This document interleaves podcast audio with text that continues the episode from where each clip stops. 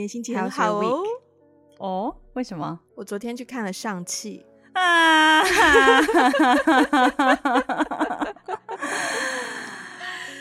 还蛮好看的耶。我本来没有很高的期望，但是我看完之后，就看的过程就已经觉得，哎，还蛮就是，嗯，对啊，蛮喜欢的耶，就在很多位置。Okay, 好的，好的。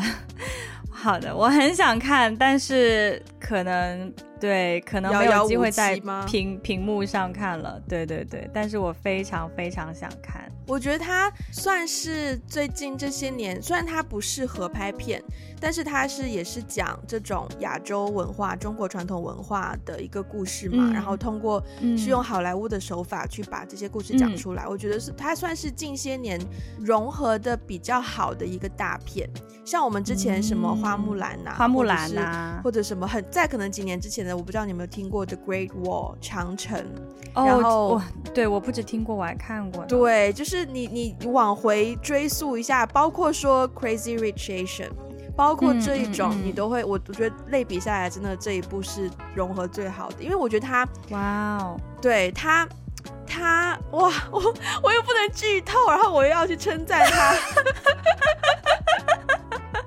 你可以称赞什么演员很帅啊之类的啦。演员身材很好，我觉得呃动作戏嗯。那个 choreography 还蛮还不错啦，嗯嗯，然后他音乐我很喜欢，他的音乐和他的声效我都很喜欢。可能因为刚好我去看也是看一个全景声的，所以那个声音效果比较好。然后也有一些幽默的点是，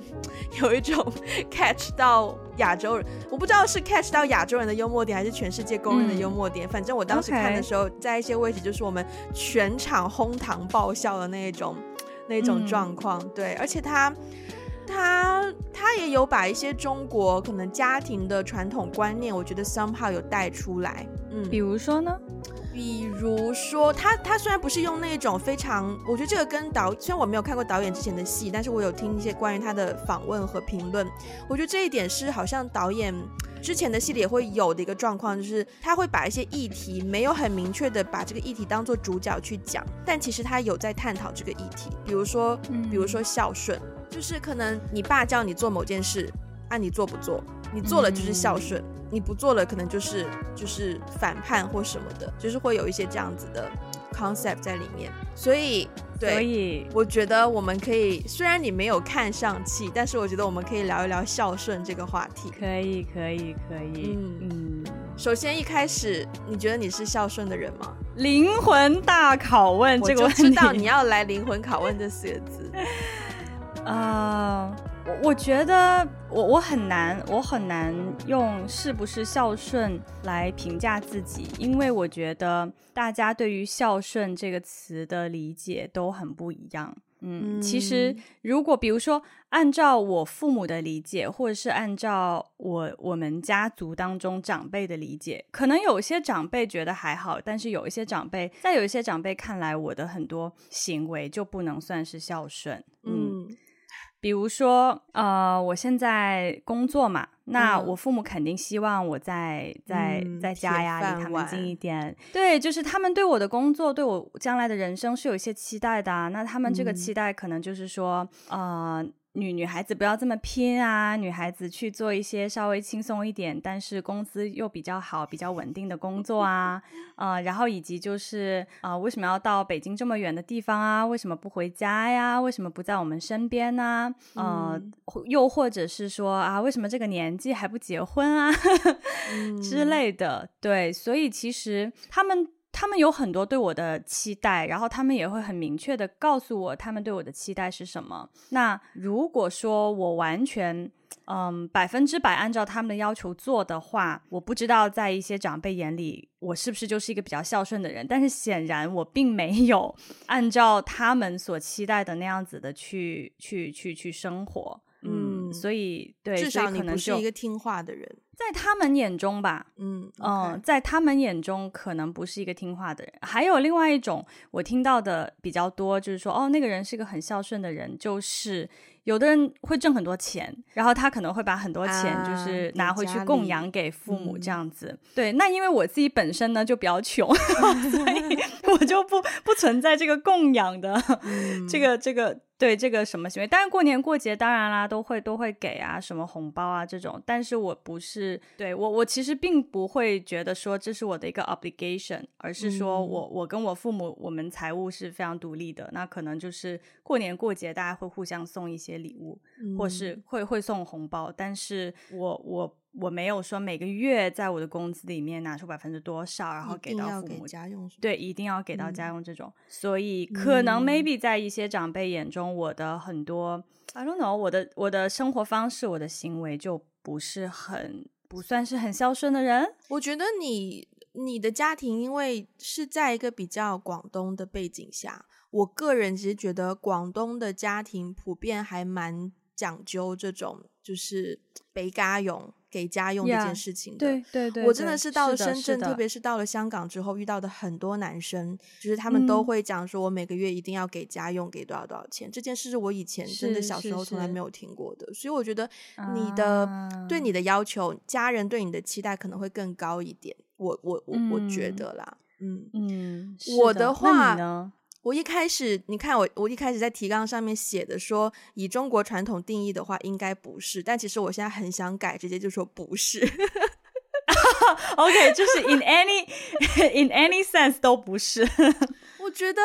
嗯，对啊，就是我好像还真的蛮不孝顺的，耶就是我也不太会，嗯，我好像比较以自己的想法为优先去出发，然后，嗯嗯，某种程度上。不太会采纳父母的建议，嗯、也也发现过，嗯、也发生过说采纳了，然后自己稍微有一丢丢后悔这种情况，嗯、然后就更加坚定说以后照自己的想法来。然后我也不会给家用，也不会给家里有经济补贴，然后也住的离家里很远，而且是从小就住的离家里比较远，然后比较不受父母的管束，而且我还。嗯，其实我蛮爱跟长辈顶嘴的。嗯，你就是你会怎么在什么样的问题上你会顶嘴呢？比如说小时候的话，可能大高中以前、高中、初中以前，我是特别是在家庭环境下，如果我听到哪个。意见我不我不太同意，包括说可能大人在聊一些他们就很爱聊什么国家大事啊，叭叭叭这种新闻 评论啊，我小时候听到我觉得不认同，我都会插嘴耶。嗯，然后其实我也是啦，但是是长大之后，我的插嘴就变成是我我就会变成是顶嘴耶，就是就是可能长辈要我做什么事，然后我不想做，或是我觉得不应该我做，我会顶嘴。然后也发生过是长辈，嗯，算是算是要我妈妈做某件事，嗯，然后我不愿意让我妈做，所以我想要带我妈离家出走，嗯，哇，对对，我小时候其实在家里，在家里我是火气可以很大的，脾气控制不是很好，嗯。那所以应该长辈都不喜欢我啊，我我我。但是这里有一个问题，你说，嗯、呃，就你一开始说以中国传统定义的话，应该不是，嗯呃，但我想知道你你的家里人不一定是你父母啊，就也可能是家家里家中的长辈之类的，嗯、他们就是你说你做决定的时候都是以自己的需求为出发，以自己的想法为先嘛，嗯，那他们对你的期待是什么呢？对我的期待哦，他们对你有期待吗？我觉得，那我觉得首先一个背景，一个背景要给大家知道，就是因为我我小时候我父母离异嘛，所以我觉得在这种程度上，长辈好像愿意比较照顾我的想法，嗯，就可能多多少少会觉得，哎呀，我们就是可能就是。以前发生在小飞身上，我就是讲到自己家人，还是会回到中文名字，就是发生在他身上的事情，可能对他来说是是有点不太公平，那就不如让他愿就愿意让他去做他自己的选择。当然，你其实常常听到大家聊天的时候，因为我以前不是很长一段时间自由职业嘛，包括我妈到现在还是会说：“哎呦，那谁叫你选择了自由职业，那你就一定是要面对这种这种问题啦，不不，那你就不能怎么怎么怎么样。”就口气当中还是听得出他对自由职业的不支持，嗯。然后包括可能在在在妈妈的上一辈的爷爷奶奶啊、姥姥姥爷啊，以前就会说什么，就是，哎，那那人家有自己的想法嘛，哎，那人家就是自己就是都都自己一个人这么久了是吧？那就那就那就让他让他去吧，这种感觉。所以你会觉得，我从来没有觉得他们对我有任何期待。嗯，对，我从来觉得他们就是认定了，就是我有我自己的想法，跟完全不会说要带着家庭一起走或怎么样，所以就所以这样想下来，我认真 觉得我蛮不孝顺的。哎，那你觉得没有期待是好好事还是有好有不好吧？有好有不好吧？嗯。如果你是一个意志力比较、嗯、比较顽强、比较很有个人想法的话，其实 maybe 好事的成分居多。但如果你不是的话，你很容易会有时间会觉得想要找一个依靠的时候，不敢回去找那个依靠，因为你会害怕说他们对你都没有任何想法，是不是就是放任你，没有在很 care 你这样子？对啊，明白。但我家人很 care 我，我知道的。嗯嗯嗯，对。那你觉得，就是我们刚刚说到，一直在提到说以中国传统定义，来来来来来来来，对，所以你觉得中国传统定义的孝顺是什么呢？到底是指什么呢？呃，就是就咱们现在这个文化水平也只能稍微依赖一下百度百科啊。百度百科要写错了的话，我们真的很丢脸。对，reference from 百度百科啊，大家要大家大家记得。首先呢，百度百科。它首先有一段，就是我我搜的关键字是“百善孝为先”这句话，应该很多人听过嘛。Uh... 然后呢，他在这里有一句，他说：“孝是指儿女的行为不应该违背父母、家里的长辈以及先人的心意，是一种稳定伦常关系的表现。”然后再往下翻呢，他有一段《百孝经》，《百孝经》当中有一句话就印证了他刚刚的那个。这句话是说：“爹娘都调莫为祖，吩咐言语记心间。”那就是两个字，听话。嗯嗯，是的。从听话的角度来说，就是、对，对，从听话的角度来说，我觉得我跟你都蛮不孝顺的。嗯。没错，没错。对，我对于中国传统定义的所谓的孝顺，我没有。首先，我没有查百科。在在我们跳那里之前，我想我想先巩固巩固一个小点，呃，不是巩固，就补充一个小点。刚刚你在讲你的部分，我不是在笑吗？可是我笑不是因为你说的内容，而是我笑，我是突然间想到，就是两两三年前，我可能有的时候回去回去，就我爸爸那边家里人都在散步各地嘛，然后有一次跟他那边的一些长辈吃饭。然后他们那时候，那时候刚好我我有一个电影在在重庆有个影展在放，然后他们就说什么，哎呀，我们家终于出了一个文化人呐，什么什么的。然后我当时我，其实我刚刚就想到四个字，就是我觉得我好像不是很不是很孝顺，但 好像我有在光宗耀祖。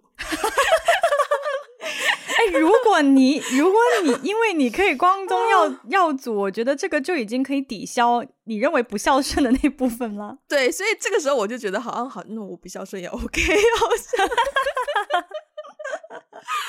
嗯，对，这个点蛮妙的。对，就是我没有查，首先我没有查百度百科，但是呢，嗯、当我听到中国传统定义的孝顺是什么意思的时候，我立刻想到一句话，嗯。就是不孝有三，无后为大。嗯，这句话怎么怎么怎么解释一下？这句话的解解释就是不孝的事情啊、哦，我就是字面意思啊。首先，我并不是一个特别有文化的人，我先声明一下，就是不孝不孝的事情。呃，最不孝的事情，比如说有三样，但是你没有后人，嗯、就是你没有生孩子，啊、你没有自己自己的血脉、啊，是最不孝的一件事。对，所以我当我想到这个点的时候，虽然说我，嗯、呃，怎么讲呢？我现在还没有到讨论有没有后的这个问题，我现在还是单身。嗯，对，但是就是从这个点出发的话，我一直都是蛮蛮反对这个观点的吧。嗯。嗯因为可能在我从小长大的经历过程当中，嗯、我我妈妈还好，我妈妈家庭还好，我觉得我父亲的家庭就是非常非常传统的那种，嗯，嗯对于孝顺是有很大的一种，也不能说执念，反正就是那种传统文化的东西很，很孝道，没错没错，很根深蒂固。嗯、对他们对于孝顺，他们真的是认为，如果你被别人说你是一个不孝顺的人，那就是打入十八层地狱的。感受，嗯，所以在我的父母就父亲的那个家家族里面，大家都很追求生自己的孩子，而且是要生儿子。他这里说的无后，嗯，他这里说的无后，我不知道在原来的典故当中是不是就是指你的后嗣，就是指儿子的意思，因为以前女性是不会被放在家谱当中的嘛。对，对，所以因为我看到就是爸爸的家庭里面对于这方面有一些。执念，嗯，就会让我我就会让我感觉，因为你过度在意这个东西，其实有的时候反而会影响了你你自己与人交往，会会影响你自己的组建的这个小的家庭。所以我从小就是我非常不不太就是 against 这个观点。嗯，不太 against 还是很 against，是很 against。OK，sorry。Okay. 嗯，我我能理解。如果说如果说讲到孝顺，你首先想到的是就是要有后代的话，那这个这个的确是让人蛮就是蛮蛮不舒服的。而且你你这边也写到那个关键字，所谓养儿防老，哇，这四个字我真的听不得。我真的听不得，oh. 谁跟我讲养儿防老，我直接我直接告诉他，Excuse me，我父母离异，然后现在我父母双方又都结婚，我一个人是要养四个人吗？你养给我看啊！除非除非除非我月薪百万，不然我怎么养啊？真的是 哇！但不是说，我觉得从头讲下来，听上去好像我真的是一个非常不孝顺的人。但我觉得，我觉得讲一讲我对孝顺的理解好了，maybe 可以用用我妈妈的例子。嗯，我觉得首先，我觉得我妈妈是一个很孝顺的人，嗯、呃，她。他到现在从来没有离开过他父母身边，跟父母住在同一个城市，然后家里也住得很近，走路的距离就是遛个狗就直接遛过去了这样子。跟他的爸爸妈妈关系也很好，每周都会固定的见个两三次面，甚至超过。然后跟他的兄弟姐妹，他的姐姐跟弟弟其实也之前也都在同一个城市啦，所以他们每个每两个礼拜或一个礼拜都会出来一起去，可能什么农家乐啊，吃个饭啊，摘个桃啊，个花啊，打个麻将啊什么的，就是他的家庭氛围是非常融合，然后非常有凝聚力的。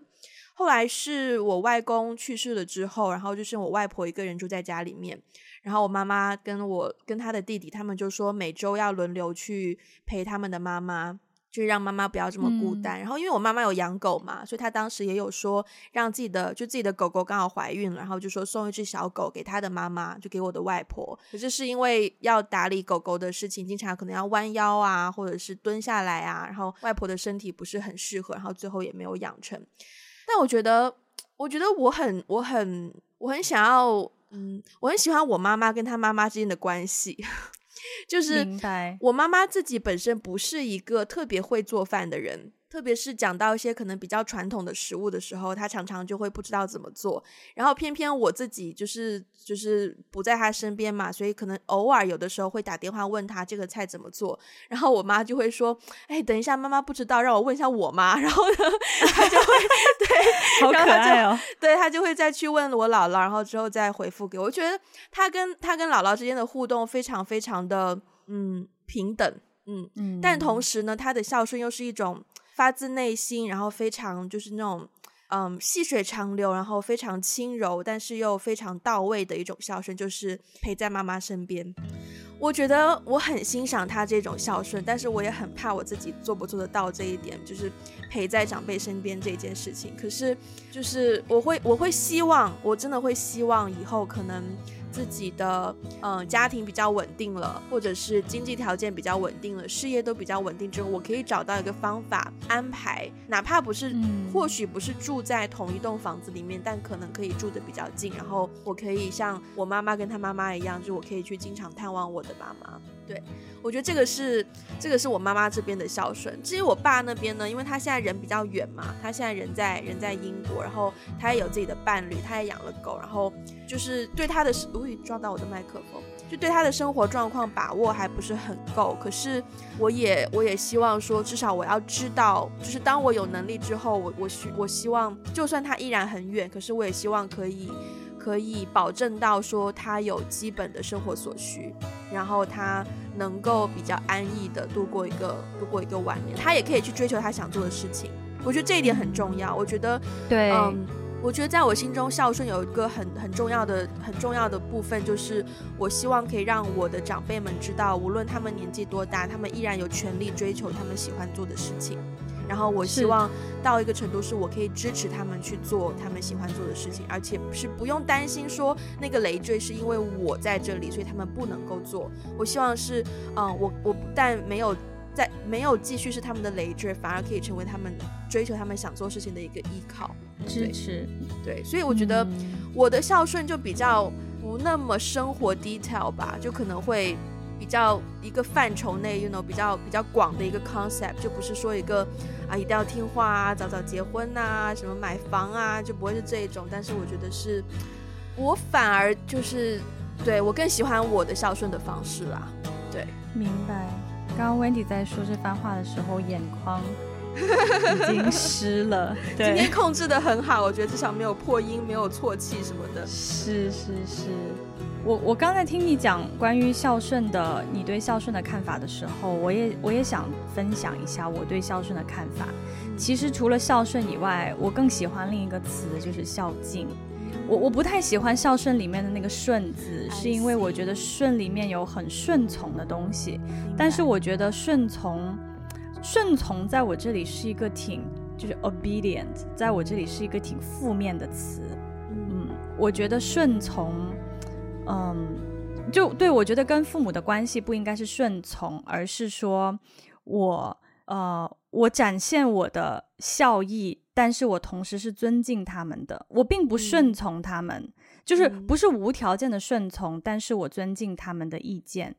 其实我之前也是一个，就从小长大的过程当中，也是蛮蛮脾气蛮火爆的，在家里面，然后也经常跟父母顶嘴啊。而且我现在基本上到目前为止，我的所有的人生决定吧，从我选择去什么学校，到选择什么专业，出来做什么工作，我几乎都是我自己一个人的决定。嗯，就是完全是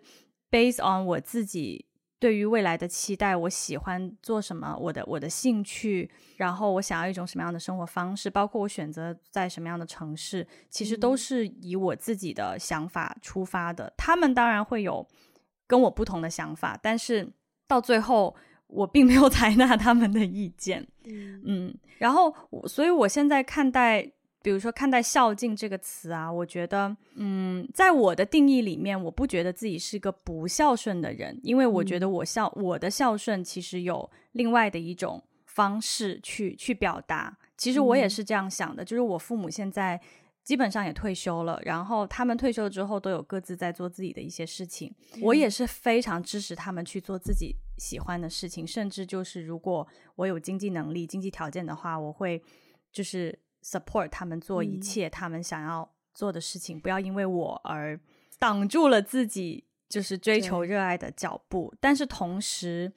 孝敬里面的那个尊敬，我现在可能更多的会体现在以前他们提出了一些不同的意见的时候，我可能会顶回去，就啊，我就是这样想的呀，因为我怎么怎么怎么样。但是现在不太一样，就是我现在会跟他们沟通我的一些重要的决定，嗯，嗯然后我会听他们的意见。我会采纳他们，就是某种程度上，有的时候会采纳他们的意见，然后有的时候会听他们的意见，嗯、呃，就不太会像以前直接这样顶嘴，用顶嘴的方式直接顶回去，就是强硬的表达我自己的意见。现在就不会了，现在可能更多的会，嗯，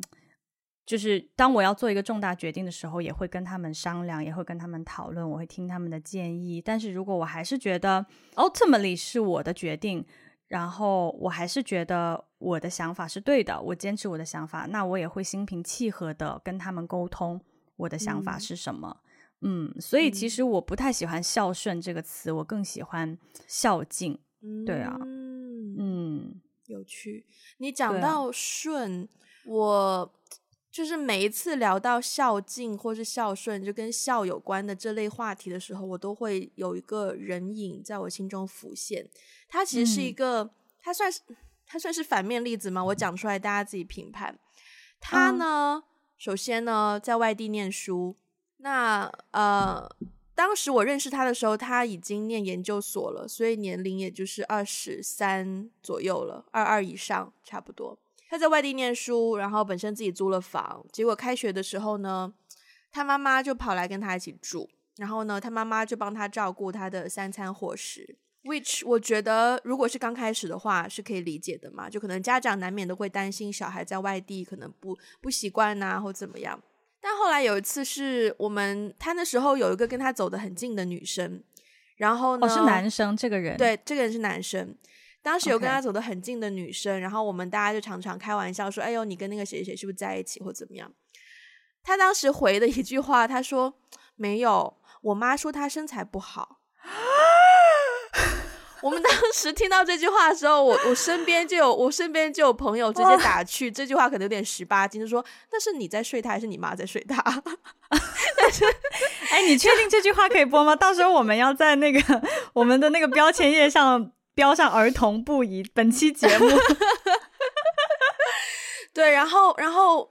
因为那个男生本身他性格是比较不善于沟通啦，说实在话，所以所以他他我当时也不知道他讲这句话是他真的不善于沟通而讲呢，还是他真的就这么听妈妈的话。然后也从他身边的朋友知道说，他以前大学的时候也是在外地念书，一样跟他妈妈一起住，然后住了四年，然后四年都是他妈妈帮他照顾照顾饮食起居所有的事情。所以他住的那个地方离他本身的家是很远的吗？远的，不同的城市。OK，对，OK，哇哦，哇哦。所以你说他很顺啊，很顺从，很顺从妈妈的意愿呐、啊。但是他孝吗？我觉得完全不孝。嗯，就是。就是你已经到了一个生活完全可以自理，而且我觉得是必须要自理的年龄，你还要 对，你还要就是让妈妈就是这样子，完全等于妈妈的所有的任务就是做妈妈。哎，等一下，等一下，但是是，但是我觉得在这个例子当中，可能已经跳脱了我们今天聊的孝顺的这个概念了。我觉得它更像妈宝。哎，但是你不觉得妈宝跟孝顺其实就是一线之隔吗？是很接近，是很接近。啊、嗯，我常常我说句实在话，因为我自己的性格很独立，然后我跟家庭的关系也比较远，可能所以在更小的时候，嗯、可能高中或大学的时候，我常常 不理解为什么有的人说我晚饭不能跟你一起吃，我要回家吃饭。我小时候是不能理解这句话的，因为首先我自己我自己回家也是我自己一个人吃饭，那时候我爸不在深圳嘛。所以我没有回家吃饭的 concept，但是我越来越长大之后，就是就是智商跟情商都慢慢增强之后，我才可以理解说回家吃饭这件事情，就是你要你要回家跟家人团聚啊，或者是对。可是就在我慢慢长大的过程当中，我依然会看到很多人，就是他的回家吃饭的观感，就是那种嗯，我要问一下妈妈，我能不能在外面跟朋友吃饭。或者是，oh. 就是变成他好像在家里面，他的角色永远是那个小孩，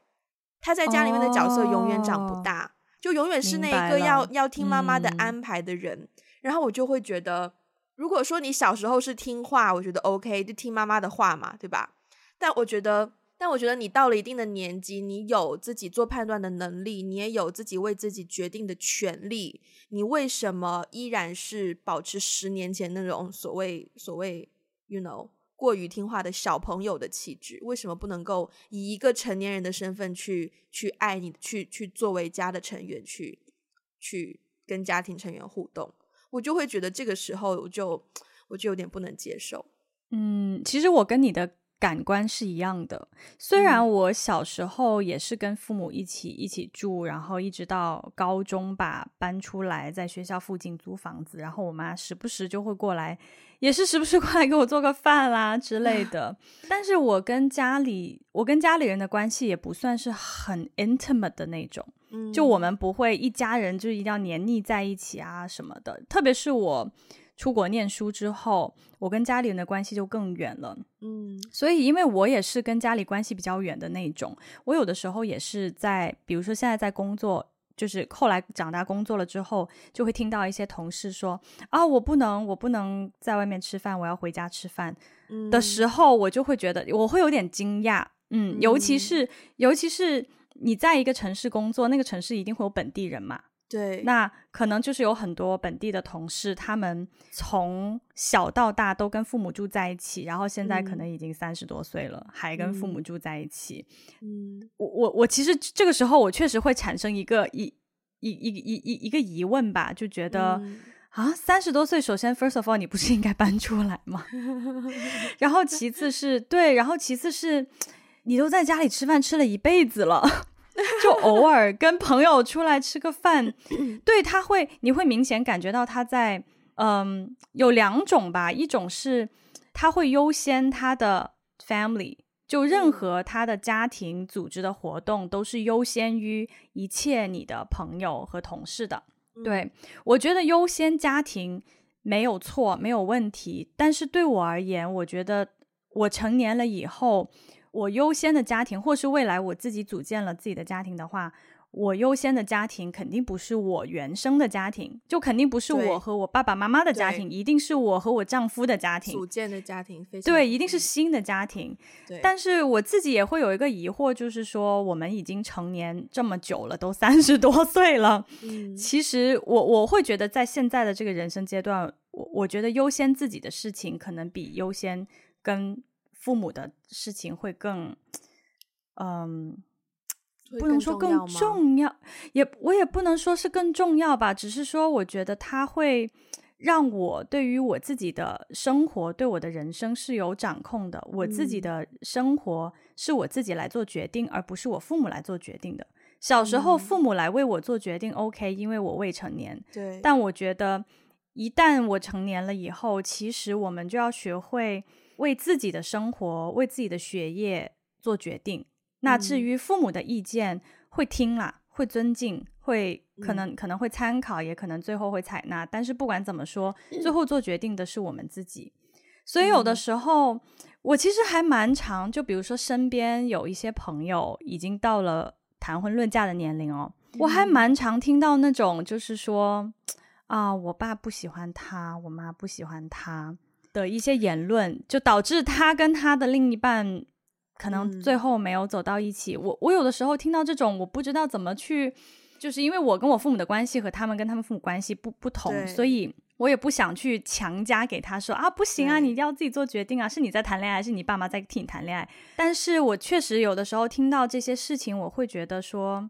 这是你，这是你的亲密关系，对，应该，所以其实最终的决定权是在你身上，你父母可能。有他们的想法，他们的建议，但是毕竟你父母并不是像你一样认识这个人呢。我我我我一路讲完，然后听你讲的时候，我其实嗯，我很我首先听众朋友们，这只是我们两个人的个人观点分享，大家不要觉得对，大家不要觉得就是对，因为因为我我其实有我也有一个很好的朋友啦，他我跟她大学时候认识的，嗯，然后她那时候交了一个男朋友，然后最近跟她男朋友已经领证结婚了。她就是跟家家里人的关系非常非常的亲密，她是女生嘛。然后呢，大学的时候她也是常常说啊，我要回家吃饭。可是我我有的时候也蛮羡慕她跟家里人的那种 bonding，就是可能他们就是他们是广东人，然后广东你知道非常美食的地方，什么顺德、肇庆什么的。然后我那时候记得她每一次回回老家端午节的时候，都会带那种粽子给我们吃。然后就是啊，什么姑姑包的啊，或什么大姨包的啊，这种，然后就带回来给我们吃。然后呢，他也就是经常说我要回家 吃饭的那一类人。然后甚至他也会，他也会邀请我去他家里住，去他家里玩这样子。然后他也是可能很很，我不知道他现在应该有搬出来住了吧？但是他当时大学刚毕业，甚至大学毕业，我研究生毕业回去的时候，他都还是住在家里面的，就是跟家人的关系非常的亲近。但我觉得，我觉得这个真的要看，真的要看你家庭的氛围。就如果你跟你的家人相处本来就很好，然后也也也认同，我觉得这一点很重要。就如果你真的认同你父母的价值观，认同你父母对对，对，认同你父母对你的另一半的看法，那就一切就可以很顺遂。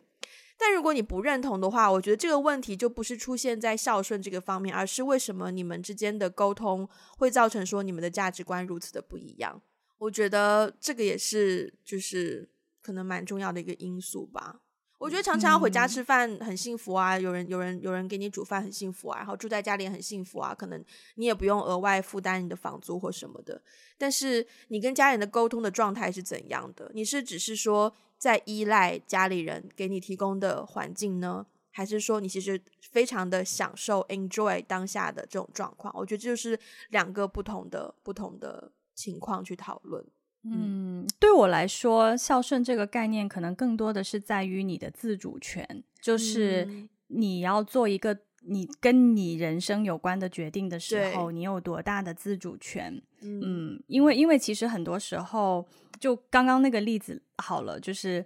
很多时候，身边的朋友就是说啊，我父母不喜欢他，不喜欢我男朋友，不喜欢我女朋友。我我有的时候就会觉得，因为他们所有的 detail，他们谈恋爱哦，因为我身边真的有这样的朋友，因为跟父母关系非常好嘛，嗯，然后也从小就很听话，所以呢，就是所有恋爱的细节都会跟父母讲。那父母肯定会站在自己的角度。有一些他的判断，而且父母生活的环境和时代跟我们不一样，所以父母有的时候听到一些，甚至包括吵架的细节，那父母就会觉得啊，我不喜欢这个人。对，所以其实很多这种时候，我就会觉得，其实也没有必要把你 你的所有的这些相处的细节跟跟跟父母说。嗯，我觉得汇报啊，或者是跟他跟父母去。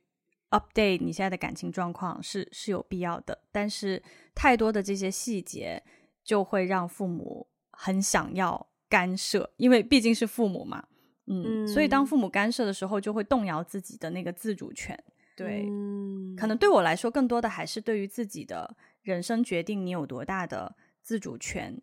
去 make decision for yourself。嗯，但我觉得，如果你的对象就是如此之 care 他父母对你的想法的话，就算你们之后顺，就是可能真的结婚了，万一哪一天发生什么事吵架，你跟对方的父母有什么不愉快，那你的另一边，你的另一半不用想，一定是站在他父母那边的。哦，这是个雷耶。对，所以这一点大家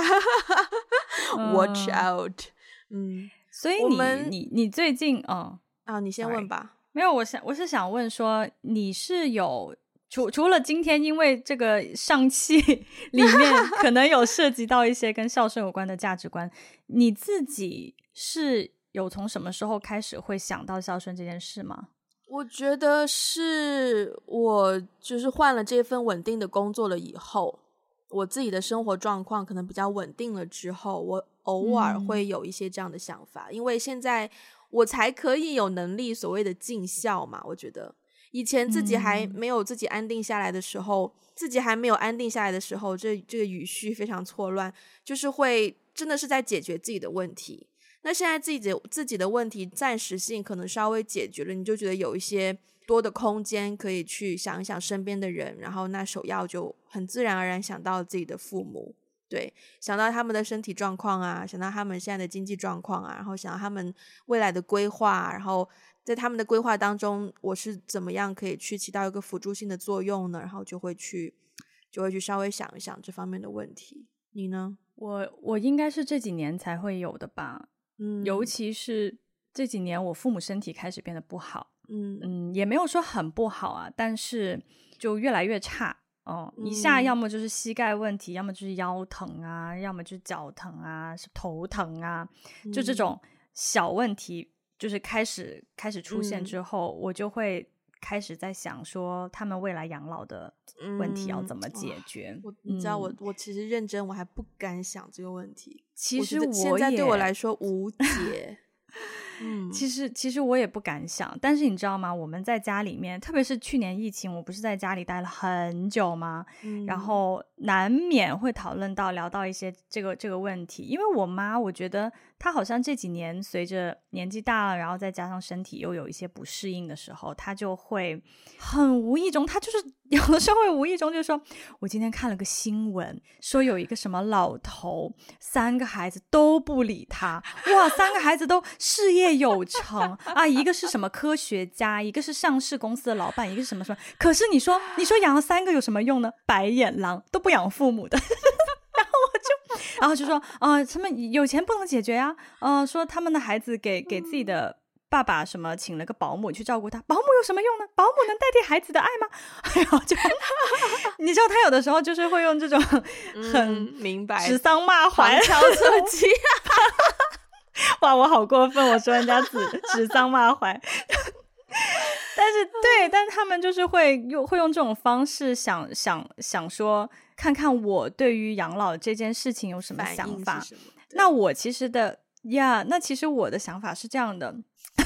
：First of all，我觉得去养老院还挺不错的，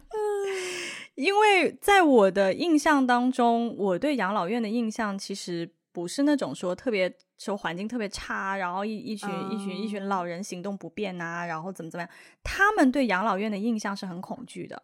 就会觉得被，因为养老院一般都就是建在比较离城市比较远的地方，然后他可能会有一些医疗设备，但是就一群老人就很孤独，怎么怎么样？他们对养老院是有很深的恐惧。可是我我知道的养老院呢，可能也跟我之前的工作有关。我们以前也有涉及到过一些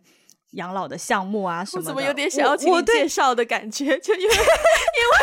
其实我家楼下就有一个养老院，但是我家楼下养老院就是我觉得就是你父母概念中的养，就虽然我家就是香港的环境比较不一样，啊、空间比较小嘛，所以其实香港养老院普遍就条件都蛮一般的。所以我真的很好奇，好的养老院是什么样？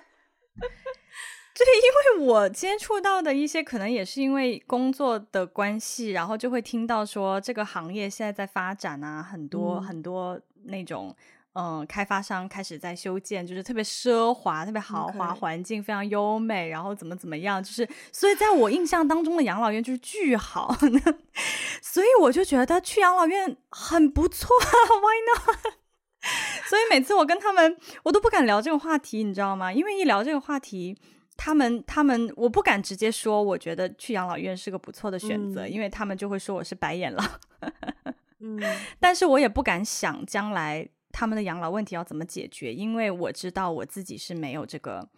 目前为止是没有这个经济能力的。嗯，好严肃，哦这一段真的是想到这个地方就可以是一个 dead end，无解死胡同。对对，那我们来换一个，养老院也是蛮花钱的，嗯，而且你说那么奢华的话，我也不敢想象那个价格是蛮花钱。对对，其实那种好的养老院确实是蛮花钱的，但是我觉得他们更多的是恐惧那种好像有一种被孩子抛弃的感感受。首先，我觉得奢华的养老院呢。呃，根据我也没有特别了解市场啊，但但是其实没有说那么贵，没有就是 ridiculously expensive 的那种。我我觉得以我父母的经济能力，你想着你想着他们自己花钱让自己住，不是不是，我代替大家消费一下这个，就是花，就是那个释放一下这个怒火。我明白有些人听到这里应该觉得很生气，但是。对对对，是是我不对，是我不对，对对对，应应该是花我的钱，应该是花我的钱，不管他们的养老是什么问题，都应该是花我的钱。好了，这个问题一秒变怂，感觉要被被网暴，立刻一秒变怂。我们换位思考好了，好，等我们以后有了自己的小孩，等我们老了，你希望你的小孩？怎么样孝？我们先不说养老吧，我们先不说我们老了，就我们有小孩之后好了。嗯、你希望你的小孩做什么是觉得对你来说是一种孝孝敬？嗯，我其实更希望我跟小孩是一种平等的关系吧。我我其实对我来说，嗯、他最好不要太听话。嗯，因为如果小孩太听话的话，我就会担心他是不是没有自己独立思考的能力？为什么我说什么他都他都？他都 say yes，对、嗯、我其实很害怕，我我很害怕我的小孩没有独立思考的能力，所以他最好会顶嘴，然后因为他顶嘴就有就有空间呐、啊，就可以问他为什么你不同意我的想法，嗯，嗯，所以对我来说，其实他有独立思考的能力是最重要的，而且我更希望就是他从小就能够自己去做自对于他自己的决定，嗯，我我也会就是说告诉他。我是这么认为的，压力也蛮大的。你要选哪个幼儿园呢？A 比较贵，但是呢老师比较好；B 比较便宜，但是老师就一般。你要选哪个？嗯、我不知道，妈妈。不行，你要自己选择，你要学会自己做选择。瞬间那个画面就已经出来。我我也是不会逼他选自己幼儿园，就这种这种这么 early decision，我也不是会，我也不会逼他啦。对对对，对，当然当然。但但是就是。我我还是会希望他先自己去思考，当有一些不同的选择摆在他面前，嗯、他不可以什么都要，他一定要有一个思考的过程，嗯、他是怎么做的这个决定的。对，只是说、嗯、我可能对我来说孝顺的一种表现，就是我希望他可以跟我说他的心里话。嗯，我希望他可以跟我敞开的沟通，嗯、这个对我来说就是最大的嗯孝顺了。我可能不是一个，我自己本人也不是一个很很喜欢送礼物啊，或是物质上，如果有有的人在物质上给予我很多，我可能不会感觉到爱。但是如果一个人就是很愿意花时间跟我去沟通，呃、嗯，而且是深度的沟通，就是沟通他的一些很很真诚的沟通他的想法，他的心里话，我就会我我其实会通过这些事情感觉到我被爱，所以我也希望我的孩子可以跟我沟通他的心里话，倒是不用每一个细节都跟我讲啦，就是 妈妈，我今天吃了拉面，然后晚上吃了什么 饺子之类的，我倒不不不用 care 这些，但是我希望他可以跟我讲他是怎么想的，嗯。嗯。我的话，我刚刚第一第一冒出来的想法是，我希望我的小孩在十八岁以后就可以比较懂得自己赚钱养活自己耶。居然，那你的经济压力就到他 十八岁之前？我是觉得说，我觉得你懂得你懂得为自己负责是是很重要的事情。你要先懂得为自己负责，你才。我觉得你懂得为自己负责，就是在孝敬我啦。嗯，就是、嗯、就是不要把父母给你的资源当成是理所当然。父母的资源是父母的，嗯、你的资源是你自己的。所以，我如果我会希望说，我的小孩可以可以建立自己的建立自己的世界，建立自己的一个嗯人脉也好，或者是他的价值观也好，他的体系也好。我希望他是相对于我来说是比较独立，然后然后。嗯很有有自己对，跟你一样就要有自己的有自己的想法，然后不要把他当成是我的小孩去作为一个附属品去去对待，而是嗯嗯，说句实在话，我真的觉得妈妈以后会有很多自己的事情要烦，所以 所以你不要来烦我，妈妈可能不会有那么多时间，就是照顾你的一些，嗯，那这样子好像也不是一个很好的妈妈，我不知道哎、欸，就我觉得，我觉得我会希望她可以比较自由的。有他的自己的世界吧，嗯，嗯，我们的世界有交集，我们的世界当然会有交集，但是我不希望你的世界是依附于我的世界，我希望你可以很快的建立起你自己的世界，然后用你自己的眼光去感受、去去看待这个世界。对，我已经能完全想象你当妈妈以后的那个语气和那个感觉了，对，而且你刚刚还用第二人称，哎，我希望你以后怎么怎么样。你都不都不是假设那种啊，如果我以后有小孩，我希望他怎么样？你直接就是，呃，我希望你以后有自己独立的世界，不要来烦我，因为我的世界也很忙的，代入很强。对对对，就妈妈每周六要跟艾菲阿姨录 podcast 啊，所以所以以后不要来烦我们，你可以来请嘉宾啊，我们可以就是邮件发给你说正式邀请你来。对，我们可以我们可以我们可以请你做妈妈节目的嘉宾，但是但是你不能直接就跳进来说妈妈我要来讲两句话，这样不行哦，就是你要做嘉宾，你就是嘉宾的待遇哦，不能说我是妈妈的女儿我就可以直接来，不可以这样子哦，界限很清楚，是一个女儿哎哎，我刚刚是不是？天哪！对啊，天哪！我透露好多自己的潜意识，哎，我觉得自己自己都不知道自己在干嘛，男朋友都没有在这边讲女儿嘞，奇怪。对啊，嗯，好，我们今天最后一个问题好了，呃，来，你觉得孝顺这种文化是华人独有的吗？这问题是你提的。对，这问题是我提的，是因为，呃，我我印象比较深刻的是在以前在日本上学的时候，对我。来说，可能比如说像日本啊、韩国啊这些这些国家，他们也受到儒家文化的影响很深嘛。我知道韩国还蛮就是对于对于对孝顺这个事还蛮在意的。对，但是所以我之前会以为日本也是，嗯，嗯，但是到后来我在日本上学的时候，我就发现，特别是现在跟我们同一同一代的这些年轻人，我发现他们对于孝顺的理解跟我们对孝顺的理解非常非常的不一样，哎。他们会觉得，就我的大部分，我之前认识的日本同学，大部分我感觉他们跟家里人的关系都非常非常的疏远，而且这种疏远不是说像我在嗯、呃、国外上学，那我跟家里的关系也近不到哪里去啊，因为只能打电话，对不对？是。可是他们很多人家家里就就家庭就是在跟自己上学在同一个城市，嗯、但是 even 是这样呢，他们跟父母的沟通也非常的少。然后基本上，他们父母不太了解他们，不太知道他们的一些事情，而且其实好像也不太过问，嗯，嗯，因为你高中就可以出去打工啊，你就是下课以外的时间，你可以自己出去打工，然后所以你的生活、嗯、你的恋爱，可能可能父母会关心一下学业，就是你能不能考上哪个学校，嗯、但是其他的。我感觉普遍来说，他们跟父母的关系比我的其他，比如说来自中国的或者是其他华人地区的留学生跟父母的关系比起来是很疏远的。然后呢，我记得有一次跟我一个好朋友，他是日本人，然后我们在讨论到关于孝顺这个问题的时候，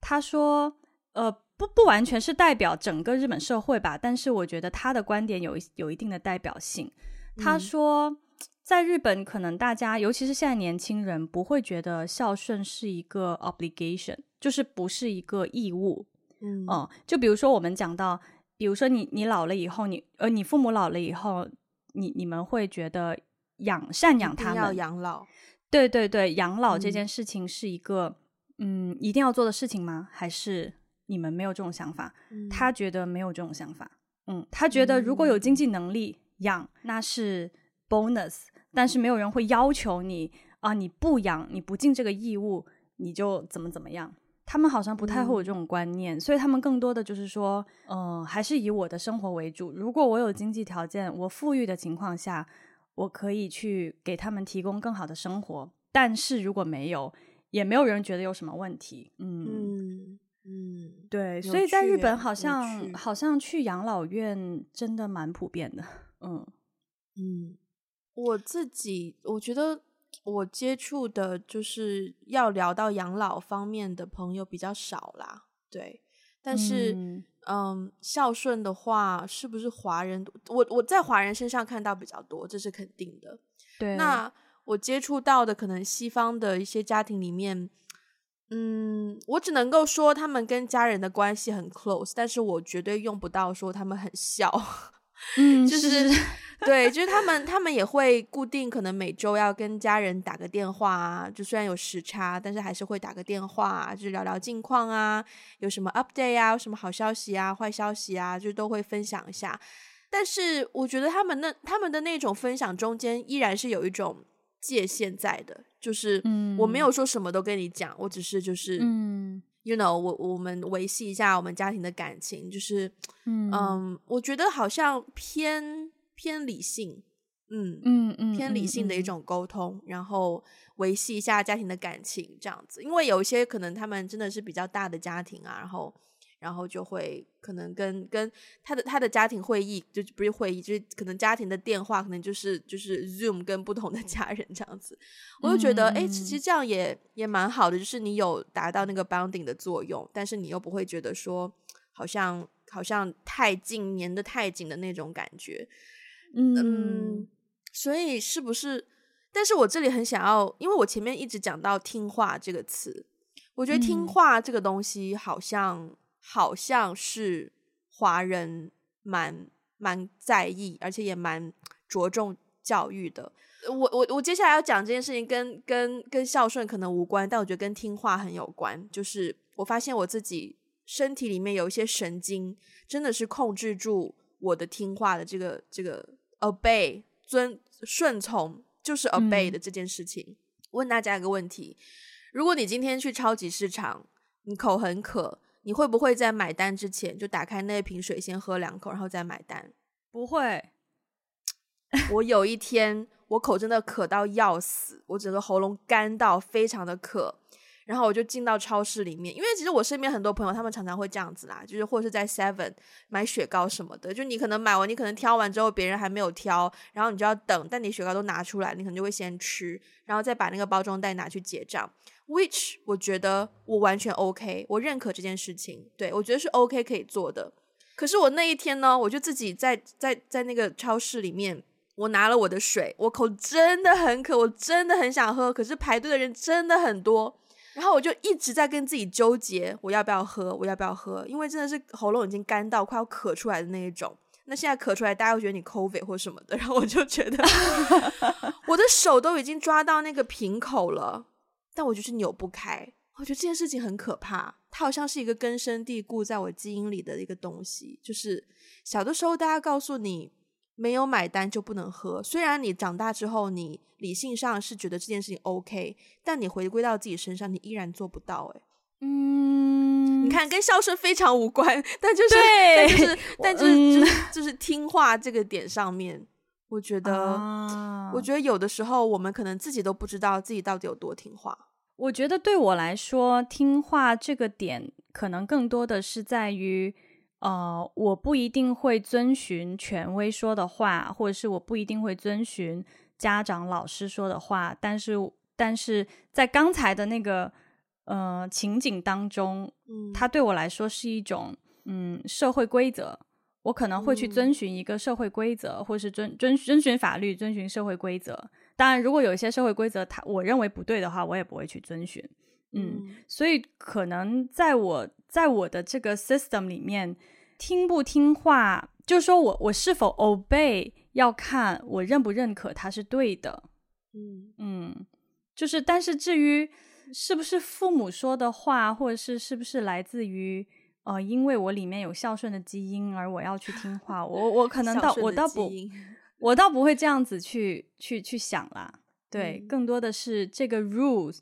这个规则，它对不对？我应不应该遵遵守？嗯，不过，不过你刚才提到一个说，你接触到的一些西方家庭里面，他们跟父母之间的相处，好像也是有更理性的东西在，好像是有一层隔膜，然后也是很理性的在分享，只是分享彼此的生活而已。我觉得我接触到的西方人的家庭里面，有一点我是比较 appreciate 的，就是不管是父母对孩子，还是孩子对父母。不会理所应当，没错，就不会太过理所应当。就是说，因为你是我的父母，所以我要无条件的问你索取，或父母也不会说，因为你是我的孩子，所以我要无条件的给予。很多时候，感情勒索啊，对，很多时候我觉得他们的相处方式是，甚至有的时候有一些父母，因为我记得以前在美国的时候，有一个同学，他爸爸来找他吃饭，然后结果他又约了我们，所以就重合了。嗯、然后他就说，你不介意的话，那个。我爸就跟我们一起吃饭了，怎么怎么？对对对，他 他不会，他在我们面前会说很很就是很大胆的一些话题，男女关系的东西，但他在他爸面前绝对不会这样说。但是我感觉他他跟他父亲之间相处的一些方式，他父亲有的时候很想要了解他现在到底有没有男朋友，他现在到底感情状况如何，就是他父亲会会问呢，就是说我可以问吗？嗯。呃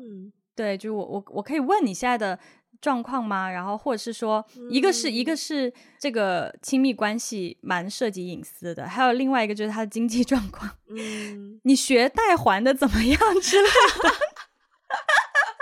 就是对，就是有一些经济状况，就是父母也会稍微就是说，嗯、哎，我可以问吗？你你需要帮忙吗？你需要帮忙，我可以帮你，但是那是帮忙哦，嗯、我不是给，哦、嗯，我只是在帮你。嗯，蛮好的。对，这种界限感我其实很喜欢。嗯，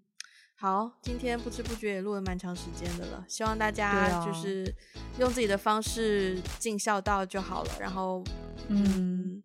嗯，和父母好好沟通。然后，嗯，